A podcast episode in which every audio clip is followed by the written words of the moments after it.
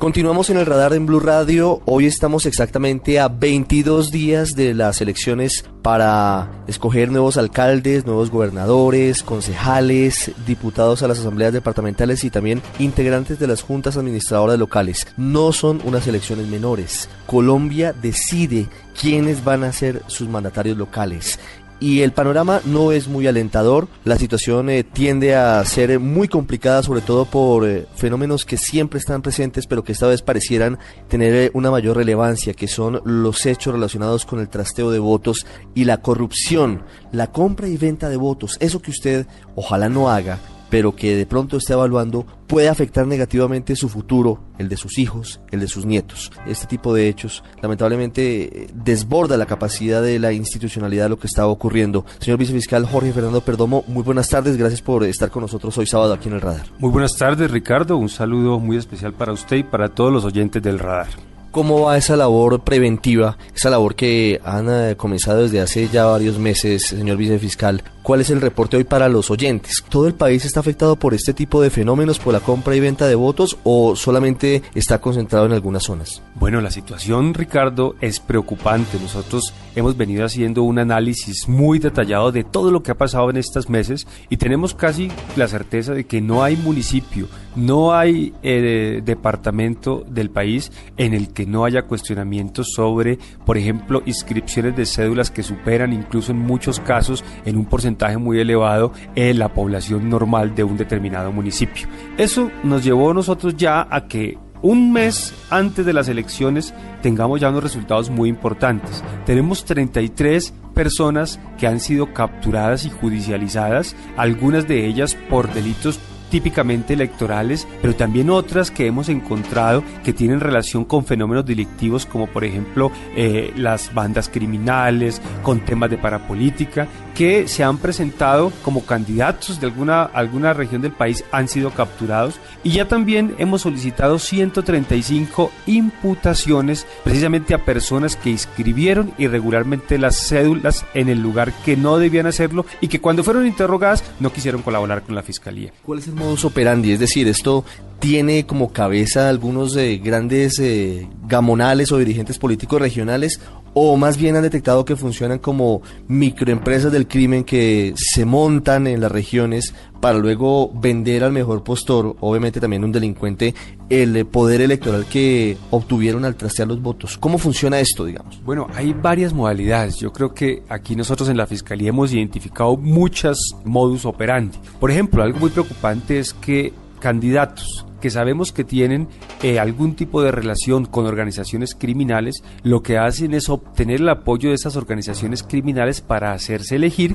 para después prácticamente, por decirlo coloquialmente, empeñar los dineros de ese municipio al servicio de esa organización criminal. Que es un poquito lo que pasaba con la parapolítica, digamos, eso es una práctica de vieja data. Sí, es que si, si usted se pone a mirar cada departamento, cada municipio tiene, por ejemplo, sus propios contratistas. Los contratistas que contratan con determinadas gobernaciones, con determinados municipios, son los mismos y además son los mismos que además le pagan a los candidatos algo para financiar sus campañas. Pero hay otras modalidades. Por ejemplo, en los típicos delitos electorales hay casos donde se paga dinero para llevar gente en buses, taxis, lanchas, hasta en mototaxis. Hasta les alquilan la moto y los votantes incluso las conducen ¿Para qué? Para que vayan a inscribir, pero además después esto es un combo, no solo para que inscriban, sino para que después vayan a votar el día de las elecciones. Hay, por ejemplo, también ya cosas más sofisticadas que en las que muchas veces están vinculados funcionarios del sistema nacional electoral, como por ejemplo la suplantación que se hace de inscritos, la alteración del CISBEN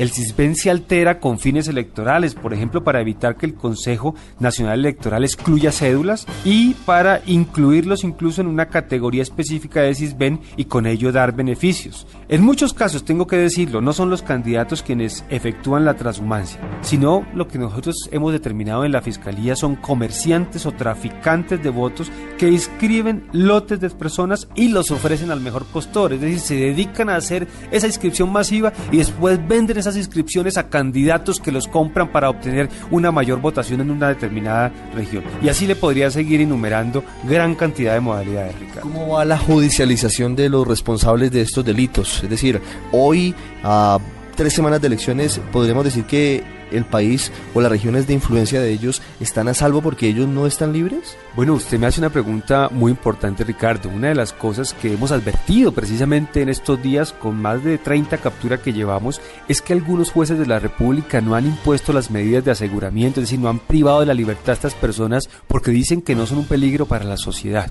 Y yo sí quiero hacer una reflexión que debemos hacer los colombianos de cara al país. Es que los delitos electorales son delitos muy graves. Son delitos no solo que en su gravedad o que tienen gravedad porque la pena es alta, porque es una pena más de cuatro años, incluso hasta diez años de prisión en algunos casos, sino porque es que cuando una persona eh, comete estos delitos, por ejemplo, fraude en inscripción de cédulas, lleva a personas a inscribir cédulas donde no es, pues por supuesto que el objetivo de esa persona es seguir cometiendo ese delito hasta el día de las elecciones cuando tiene que llevar la persona a que vote en el sitio donde escribió la cédula. De manera que el argumento que están planteando algunos jueces de la República sobre que no es conveniente o no procede. La privación de la libertad a estas personas, pues es un argumento que a nosotros no nos convence, porque aquí sí se está poniendo algo muy importante para el país como es la democracia. ¿Por qué los colombianos, obviamente no todos, pero sí un grupo de personas, siguen vendiendo los votos? Es decir, eh, no hay realmente una conciencia de la importancia de lo que significa la participación ciudadana,